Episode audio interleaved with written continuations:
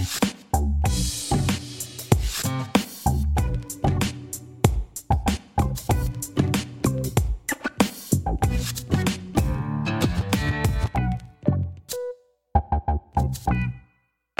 podcasts Ludomag.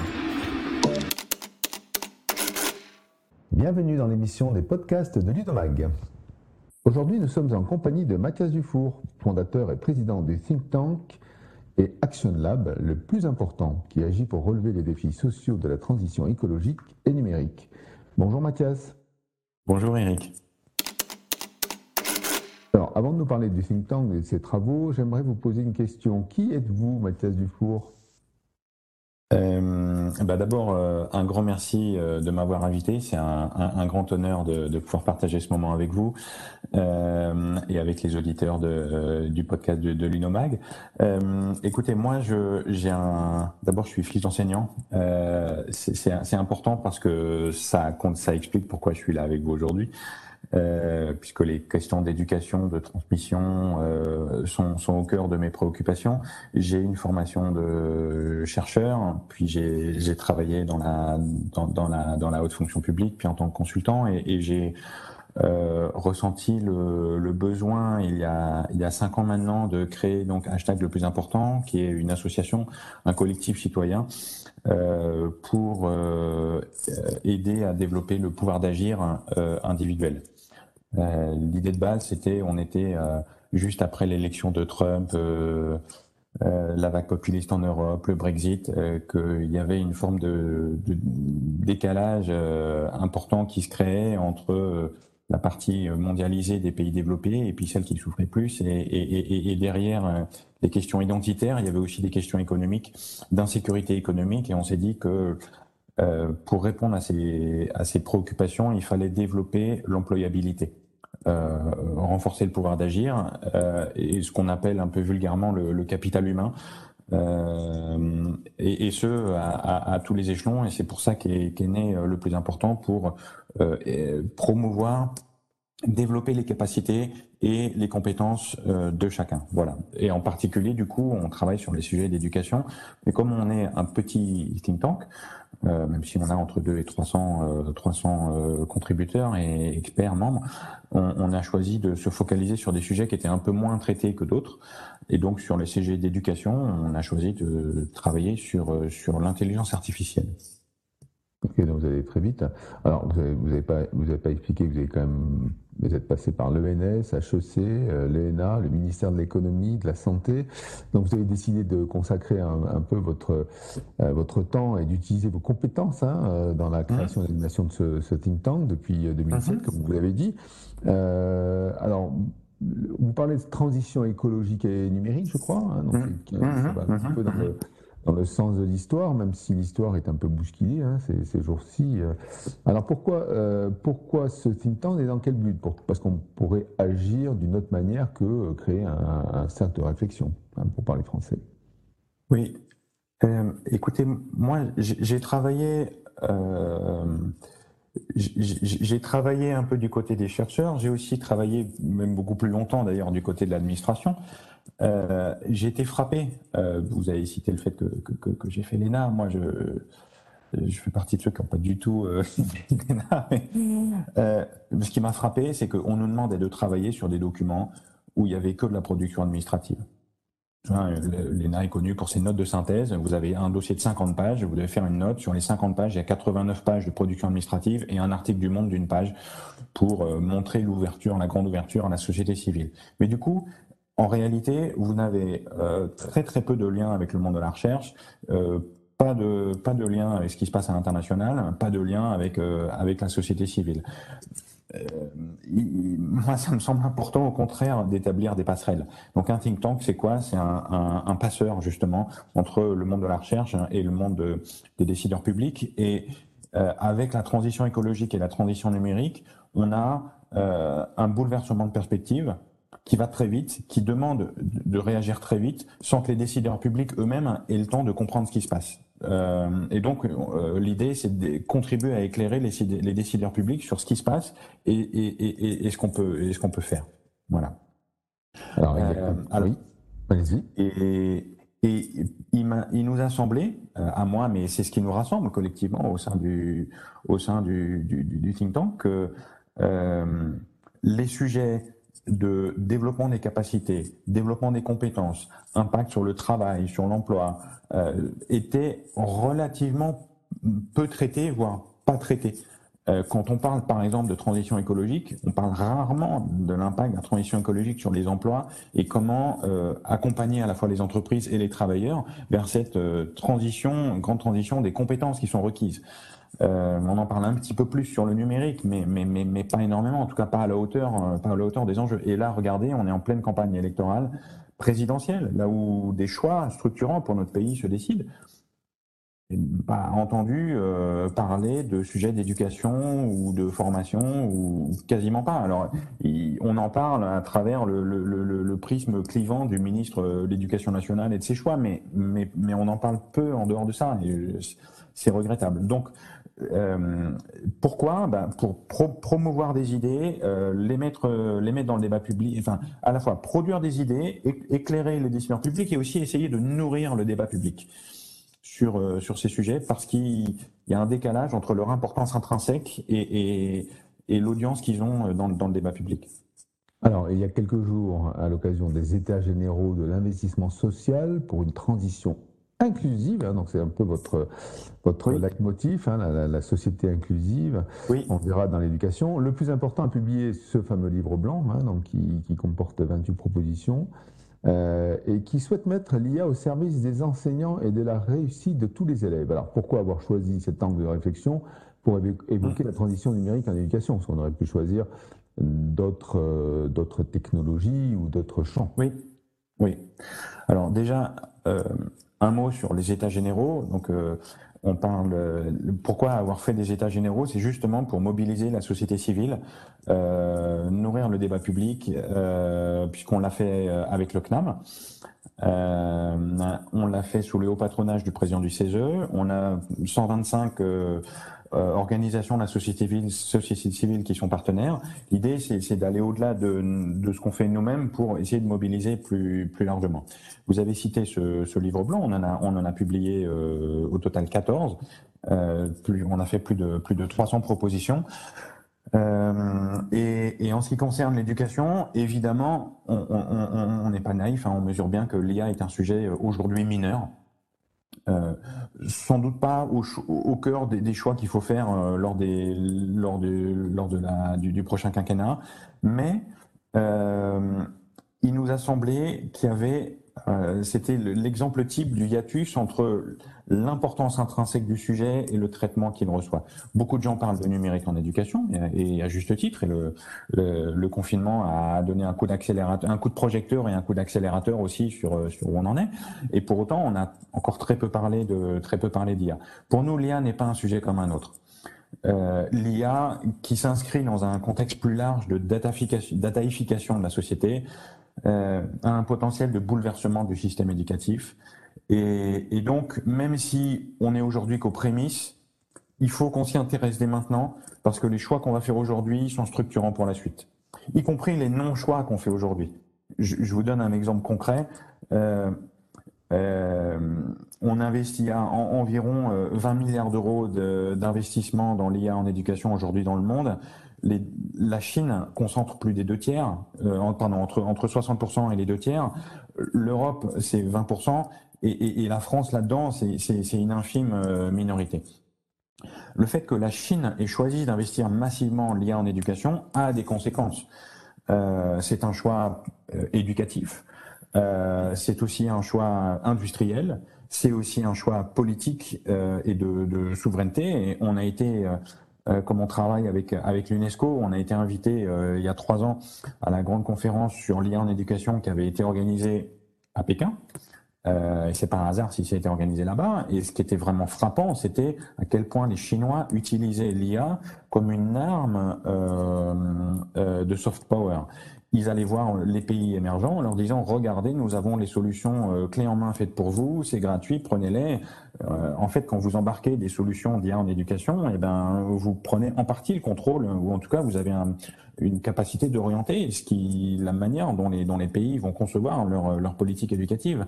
Et donc là, on a un enjeu de souveraineté euh, et, et, et c'est pas en regardant dans cinq ans, c'est maintenant que les choses euh, se décident. Il faut mobiliser nos partenaires européens. Il faut voilà. C'est pour ça qu'on on, traite, euh, on, on, essaye d'attirer l'attention des, des acteurs d'éducation, des décideurs publics euh, sur ce sujet dès maintenant, même si aujourd'hui les réalisations en IA restent restent restent modestes. Après, pardon, allez-y. Allez-y, non, non. Euh, alors, en fait, l'IA le, hein, a toujours un côté euh, très positif. Hein, C'est ce que vous expliquez un petit peu dans, dans le préambule de votre livre blanc. On, voit qu'on peut euh, développer les capacités, s'intéresser donc dans l'école inclusive à pouvoir faire de la différenciation pédagogique, accompagner chaque mm. élève. Donc c'est c'est plus ou moins quel, le, le, rêve de beaucoup de pédagogues. Hein. Donc, euh, en gros, euh, vous dites, bah, l'IA pourrait être un apport euh, dans un cours d'enseignement, de, on va dire, plus moins, moins classique qu'aujourd'hui. Mais d'un autre côté aussi, vous avez parlé des Chinois. On sait très bien que bah, le big data, c'est aussi le contrôle de la donnée, le contrôle de ce qu'il y a dans la tête des gens, donc ce qui va se faire, et donc un, une, le côté vigilance. Hein. Vous, vous parlez de vigilance, effectivement. Oui. Donc, c'est, euh, est-ce qu'on met un, doigt dedans? Et si on met un doigt dedans, attention, et donc il faut euh, protéger un petit peu la souveraineté. C'est un peu votre discours. Oui. Euh, donc il faut protéger la souveraineté, il faut protéger notre capacité à faire nos propres choix. Voilà. Et, et, et on, vous savez, on, le, premier, si je reviens sur le, les travaux du think tank, le plus important, le, le premier rapport qu'on a fait, le premier livre blanc, c'était sur les travailleurs des plateformes. Euh, on voit bien sur les plateformes comment, à un moment, elles deviennent tellement grosses que euh, elles vous dictent, euh, elles vous dictent leur choix.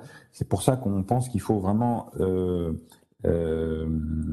comment définir des règles du jeu dès maintenant, même si le jeu est encore est encore petit.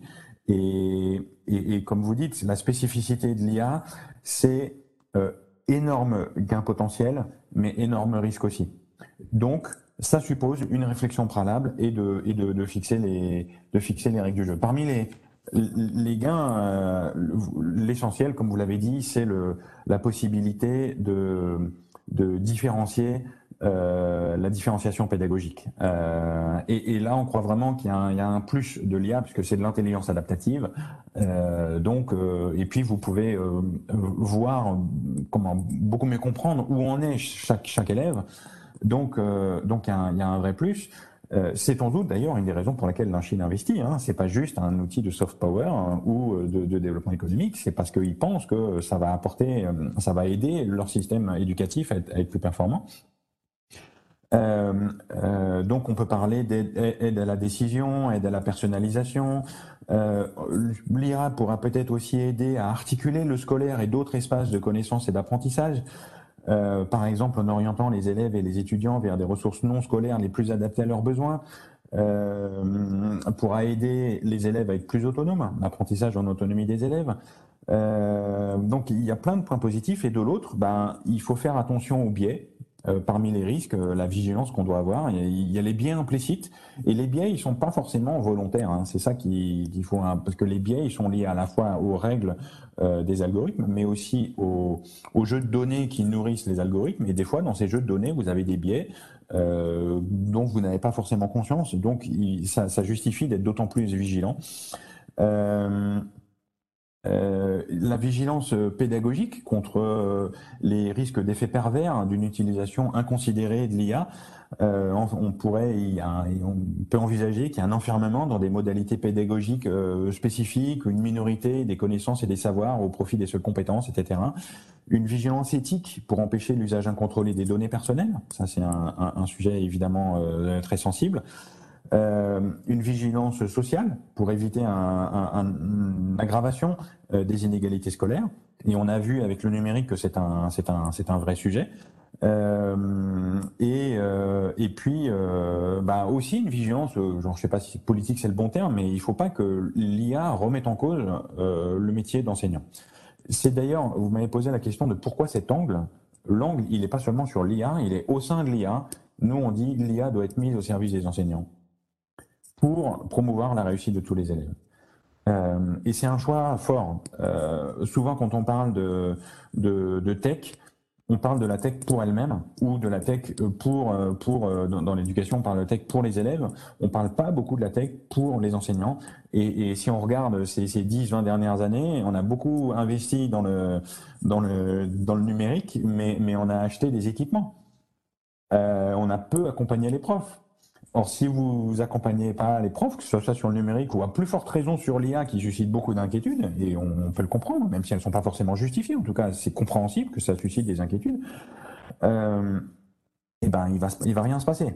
Euh, donc pour nous, je dirais, la règle de base euh, de la politique éducative en matière d'IA, c'est de la mettre au service des enseignants. Euh, si l'IA est un outil euh, qui peut développer les capacités et les potentialités d'action, ça doit d'abord être celle des enseignants. C'est la condition pour que euh, il se passe quelque chose et que ça soit utile. Voilà. Et, puis fondamentalement, euh, il il s'agit pas de remplacer euh, l'enseignant par une machine. Il s'agit d'aider la machine. enfin, il s'agit d'aider, de mettre la machine au service du prof pour qu'il fasse mieux son, travail. Et on ne pense pas a de concurrence.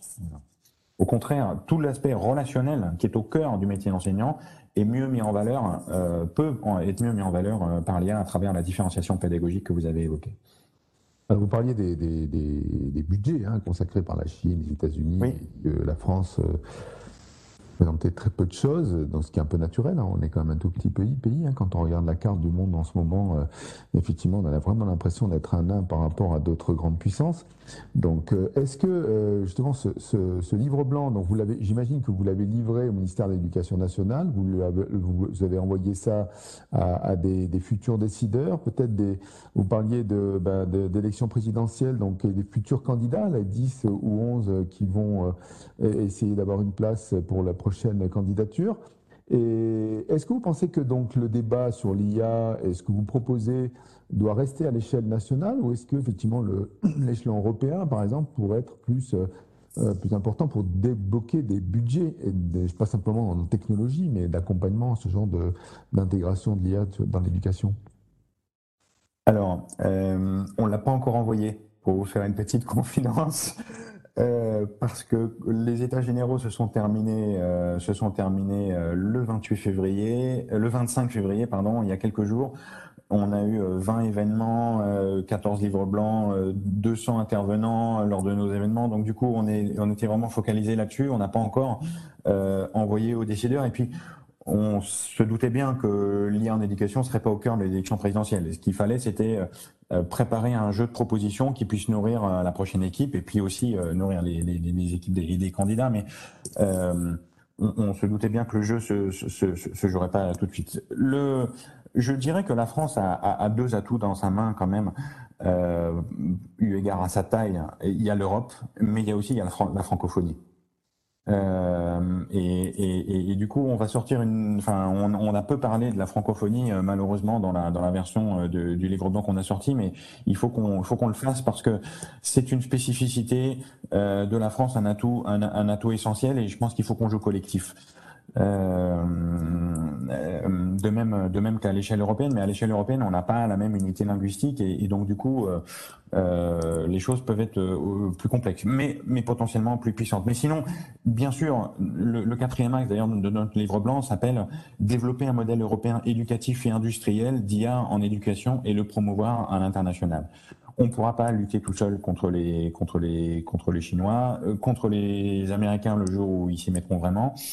Euh, et il y a des spécificités du modèle éducatif européen qui doivent être promues, voire simplement préservées. Et, d'où euh, et, de fait, on a quand même connu quelques réussites. Le RGPD, c'est une spécificité européenne euh, qui s'impose dans le monde entier. Et donc, par exemple, sur le sujet des données en éducation, quel statut donner à, ces données? C'est clairement à l'échelle européenne, mais on peut espérer avancer à l'échelle européenne. On peut aussi euh, je ne vais pas dire mutualiser, mais euh, euh, avoir une, politique européenne de recherche interdisciplinaire sur le sur l'IA en éducation. On peut aussi avoir une politique européenne d'investissement en matière en matière d'IA éducation et plus largement d'EdTech. Euh, on peut avoir une politique européenne de promotion d'une offre d'IA en éducation. On peut avoir une politique européenne de garantie de la souveraineté des actifs stratégiques. Euh, parce que autant on est petit, autant on a quand même, euh, il y a des, il y startups qui, se, développent. Euh, on a quelques, pépites en France et en Europe, et, il est logique euh, que le marché conduise à ce qu'elles soient rachetées par des plus gros. Or, s'agissant d'actifs stratégiques, on a des moyens juridiques pour les protéger. C'est le cas dans, c'est le cas dans certains domaines. On pourrait imaginer que le, le droit de préemption euh, qu'on peut avoir dans certains domaines soit élargi à l'IA en éducation parce qu'il s'agit d'un enjeu de souveraineté. Voilà, ça c'est quelques exemples euh, de, de, leviers d'action dont on dispose à l'échelle européenne et qui peuvent. Euh, et, si la France prend les devants, ce que nous ce que nous suggérons, euh, la France peut euh, non pas se voir imposer, mais au contraire influ, influer. Euh, ces, ces, ces, comment, ces politiques qui pourraient être menées sur le sujet à l'échelle européenne. Bah, Mathias Dufour, merci hein, pour ces quelques, quelques mots hein, sur, sur ce, quand même ce, gros, ce, bel ouvrage qui fait partie d'une grosse collection. Hein. Vous venez de dire que effectivement, euh, vous avez quand même produit pas mal de, de contenu qui permettra, j'espère, à nos futurs dirigeants de, bah, de réfléchir un peu sur le, sur le monde qui va venir. C'est un peu votre objectif. Alors, on peut retrouver euh, ce livre blanc dont on vient de parler sur transitioninclusive.org, c'est ça? Ça, c'est ça, c'est le, c'est le, le site web des États généraux de la transition inclusive, euh, transitioninclusive.org, et puis aussi sur notre sur notre site, euh, sur le site web de, de le plus important, le plus important.org. Voilà. voilà. Merci beaucoup. Merci infiniment, Eric, et bravo pour ce que vous faites avec l'Unobag. On, on est des, on est des grands fans. Voilà. Merci.